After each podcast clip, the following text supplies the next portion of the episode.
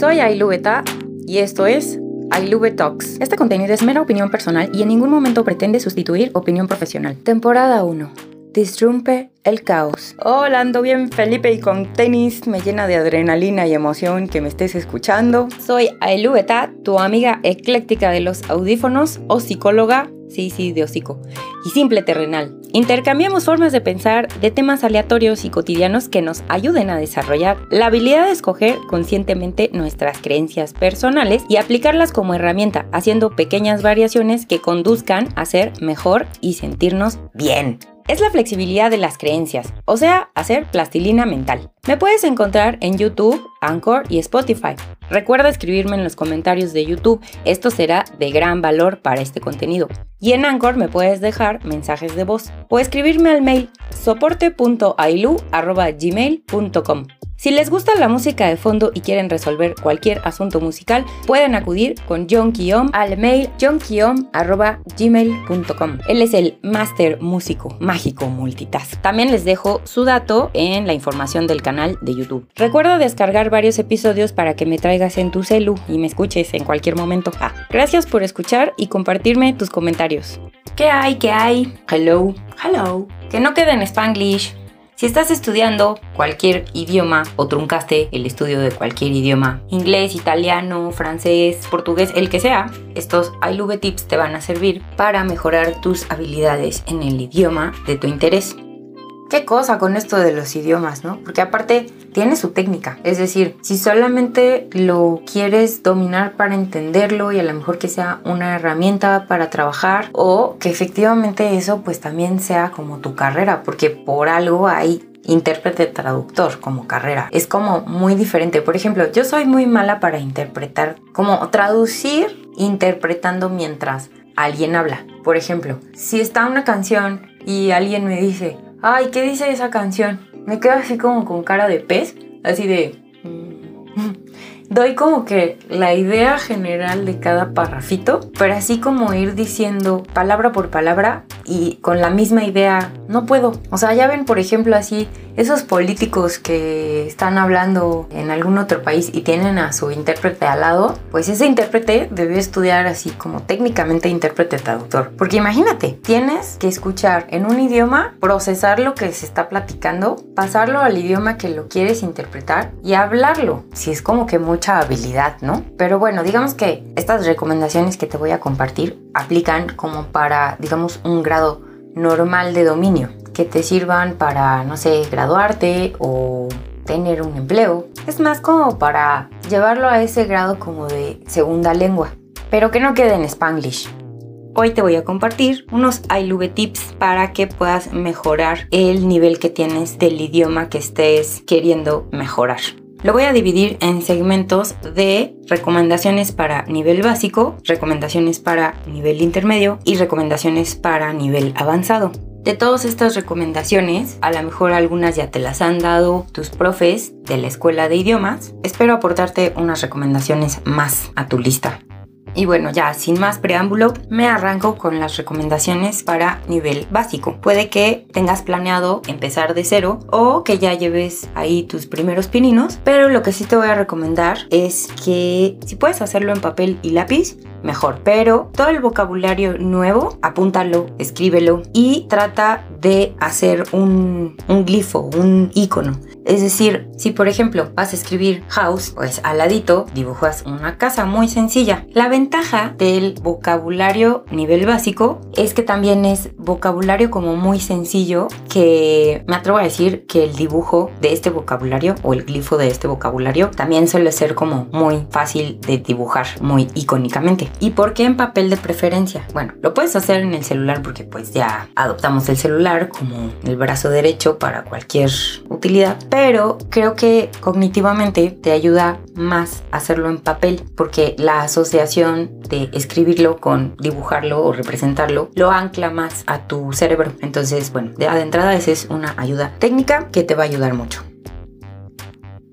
El siguiente sería busca canciones en el idioma que estás aprendiendo y luego buscas la letra, la lees, tratas de entender y luego buscas la traducción. Si puedes, intenta traducirla tú mismo para que vayas moldeando tu cerebro de manera que se vaya familiarizando con el idioma que estás aprendiendo. Y luego, aunado a esas canciones, puedes aprovechar esos tiempos muertos de traslado, escuchar esas canciones y si vas en un transporte público, porque pues cuando vas manejando es complicado, pero si vas, digamos, de copiloto, por decirlo así, ten a la mano la letra de esa canción para que la puedas ir escuchando, puedas ir leyendo la letra y al mismo tiempo vas a ir asociando también la pronunciación. Entonces, eso es muy buen ejercicio. El siguiente sería que empieces un diario en inglés, aunque esté medio malhechón, o sea, si quieres, pues escribe en español normal tu diario y trata de escribir el mismo párrafo en inglés para que también te vayas acostumbrando a formar enunciados y que gramaticalmente cada vez sean mejores. También les voy a recomendar que se instalen una aplicación que se llama Keep Notes. Es de Google y también se sincroniza con su cuenta de correo. Entonces está padre porque todas las notitas que hagas ahí pueden ser de cualquier cosa, como si fueran estas notitas adheribles, pero a la mano en el celular para apuntar cualquier cosita que encuentren y para consulta después, o vocabulario, o un significado. O mismo pueden pegar ahí letras de canciones y tenerlas también ahí a la mano, de manera fuera de línea, sin tener que buscar en Google la letra cada vez que la quieras leer, la copias y la pegas en una notita y entonces esta herramienta también te sirve para tomar este tipo de anotaciones. Entonces ahí puedes meter vocabulario, letras de canciones, significados, traducciones, etcétera. Y hablando de apps, pues también les recomiendo para, por ejemplo, traducciones, lo que es la app Translate, que se escribe Translate, y otra que se llama Reverso, para poder buscar significados. Es la magia de las apps porque pues ya no tienes que cargar contigo un, un diccionario físico que te estorba y hace más bulto, entonces estas también son opciones bastante a la mano.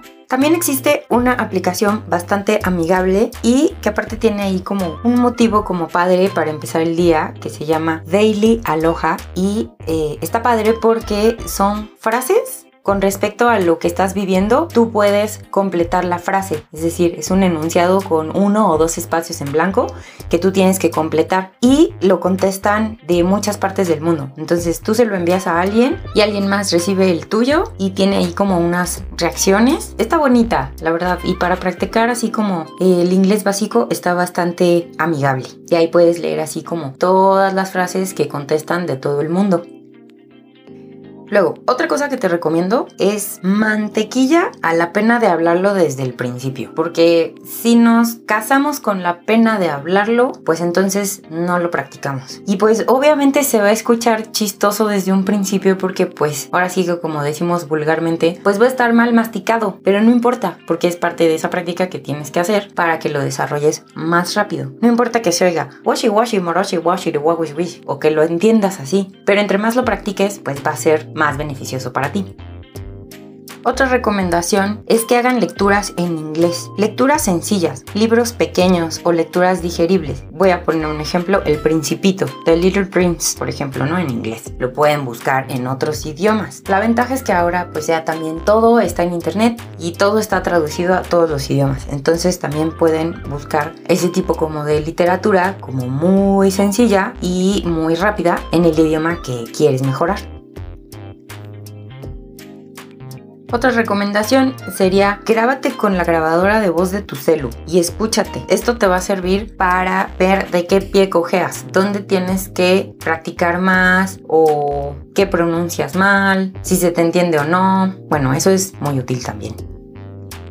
Otra herramienta que tienes es escuchar audiolibros en YouTube. Mismo también este tipo de lecturas como El Principito o incluso hay lecciones de profes en YouTube de inglés. Hay tal cual como escuelas gratis de inglés en YouTube. La ventaja de los audiolibros, por ejemplo, si no entiendes absolutamente nada todavía de inglés porque estás en nivel básico, es que pues tienes la herramienta de activar los subtítulos en español. Entonces pues es más fácil poderle tener ahí el hilo y además le puedes configurar la velocidad al video, cosa que te será muy útil para pescar cada palabra conforme va apareciendo en los subtítulos en español. Yo te recomiendo que por ejemplo si te interesa escuchar audios en YouTube en inglés, los pongas en velocidad .75 para que no se distorsione más lento que eso y al mismo tiempo pues también lo puedas entender y no sea tan rápido que se te vayan todas las palabras y no entiendas nada. Explote en el YouTube lo más que puedan. Ah, a mí no me tocó tener ese recurso cuando estaba estudiando inglés, o sea, ya llovió.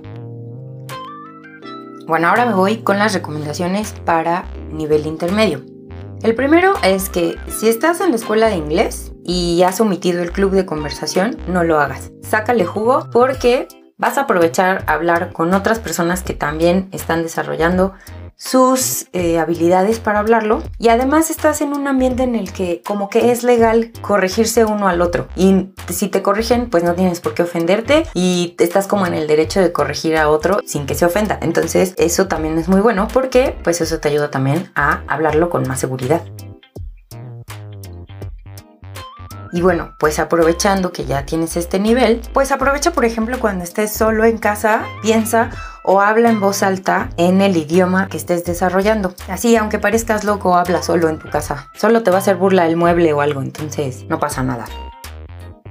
Otra recomendación es que los videos o las series o las películas, si lo puedes configurar y poner el audio en el idioma en el que estás aprendiendo o estudiando, lo pongas en ese idioma. Y puedes activar los subtítulos para que al mismo tiempo de escuchar, si se te va una que otra palabra, el subtítulo sale a quite. Entonces, pues eso también te ayuda mucho.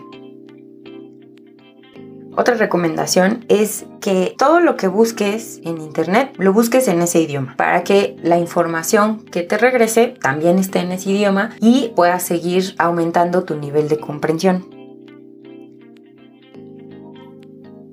Otra recomendación es que a estas alturas de nivel intermedio, pues ya no busques los significados en español, te olvides de el diccionario inglés-español. Que ya tengas un diccionario inglés-inglés. Así como nosotros en algún momento en español buscamos, no sé, en la RUS o en la RAE eh, el significado en español de X palabra, pues ahora vamos a hacer lo mismo, pero en el idioma que estamos aprendiendo. Entonces ahora en lugar de buscar significado en español, vas a buscar meanings. Y para esto, bueno, están, por si no los conoces, los diccionarios famosos son Merriam-Webster y el famoso Oxford. Entonces, bueno, esos son así como los oficiales. En el caso de empezar a usar estos diccionarios, por ejemplo, en inglés el Merriam-Webster o el Oxford, a mí me llegó a pasar que incluso empiezas a aprender palabras que, bueno, al menos en mi caso, como nunca las busqué como significaban en español, pues así me las aprendí y así las entiendo.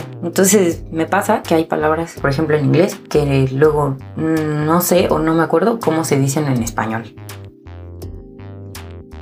Otra recomendación es que mismo, por ejemplo, los apuntes que hagas de tus materias de la escuela que no tienen nada que ver con el idioma que estás estudiando, si sientes que ya puedes empezar a formar un buen párrafo entendible, al menos para ti, de tus materias de la escuela, hazlo. Es decir, haz tus apuntes en el idioma que estás aprendiendo. Es como la, analogía del básico que les comentaba, ¿no? De escribir un diario en el otro idioma. Bueno, aquí los apuntes de prepa o de universidad o de la maestría o lo que sea, también puede ser un buen ejercicio. También busquen trabalenguas. Los trabalenguas nos ayudan a que podamos oralmente desarrollar como esa fluidez al hablar. Entonces, eh, de esas veces que se van a poner a hablar como loquitos, se pueden aprender un trabalenguas. Y si están solos, repitan planas y planas del trabalenguas para que cada vez sea más fluido y detecten eh, esas malas pronunciaciones y las corrijan.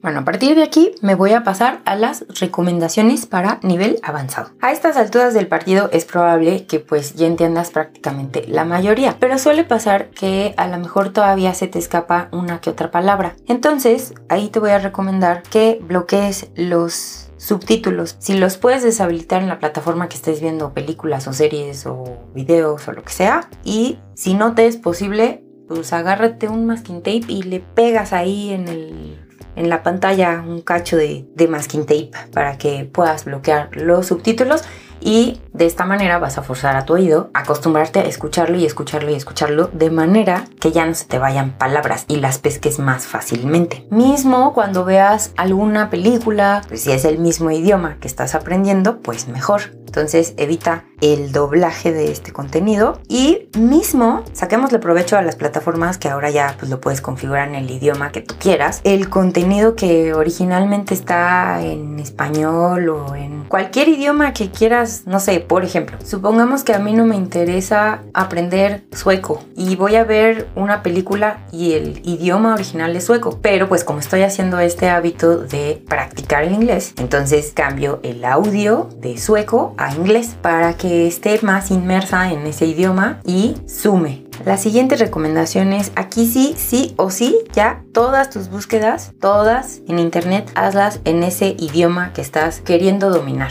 Y entonces aquí pues ya puedes hacer uso en ese idioma de todo el contenido. Es decir, audiolibro, podcast, series, pelis, radio, todas las redes, YouTube, televisiones de países, todo todo ya es más fácil conseguirlo en el idioma que estás estudiando o que quieres dominar. En español solo escucha este podcast, nada más.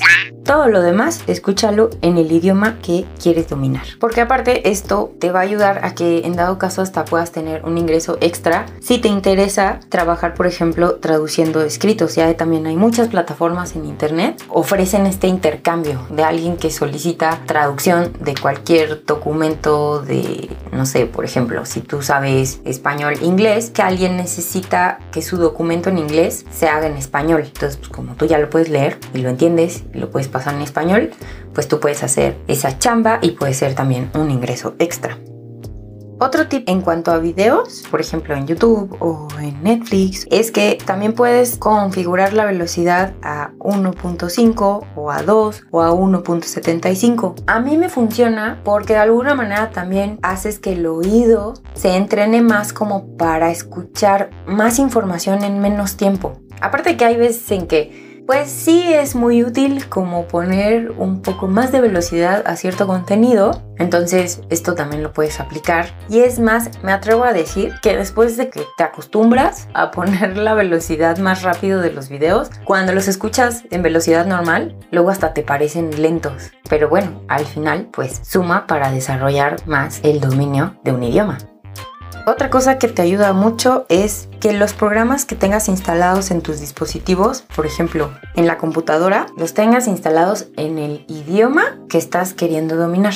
Por ejemplo, yo parte de la paquetería de Adobe, por poner un ejemplo, lo tengo instalado en inglés. También eso es bueno porque te fuerza a mismo saber vocabulario técnico en inglés. En mi caso, ¿no? Por ejemplo, que lo tengo instalado en inglés. Pero en tu computadora sí o sí debe haber alguna paquetería de algún programa que uses recurrentemente que puedas instalar en el idioma que estás queriendo dominar y entonces eso también te puede ayudar mucho. Y bueno, pues esas fueron las recomendaciones para los tres niveles. Lo que sí es que para los tres sí te voy a recomendar que no hay de otra más que practicar, practicar y practicar. Aunque a lo mejor por alguna circunstancia de la vida tuviste que a lo mejor truncar tu curso de idiomas o lo que sea, estas recomendaciones te van a ayudar para que no lo oxides, no lo sueltes, porque si no se oxida y en verdad cuesta como mucho trabajo retomarlo. A mí me pasó como con el francés, como que ahí trunqué académicamente y lo único que me ha servido es escuchar televisión en francés. Mucho, eso es lo que más me ha ayudado en el sentido de comprensión y de oído para poder seguir comprendiendo la mayoría. Pero por ejemplo, si cuesta más trabajo hablarlo, entonces pues ahí ya lo oxidé. Pero para entenderlo, para escucharlo o para leerlo, pues trato de darme mis dosis seguido para que no se oxide en ese sentido. Entonces, pues esa es mi forma de practicar, por ejemplo, en francés porque como bien dicen, pues lo que bien se aprende nunca se olvida.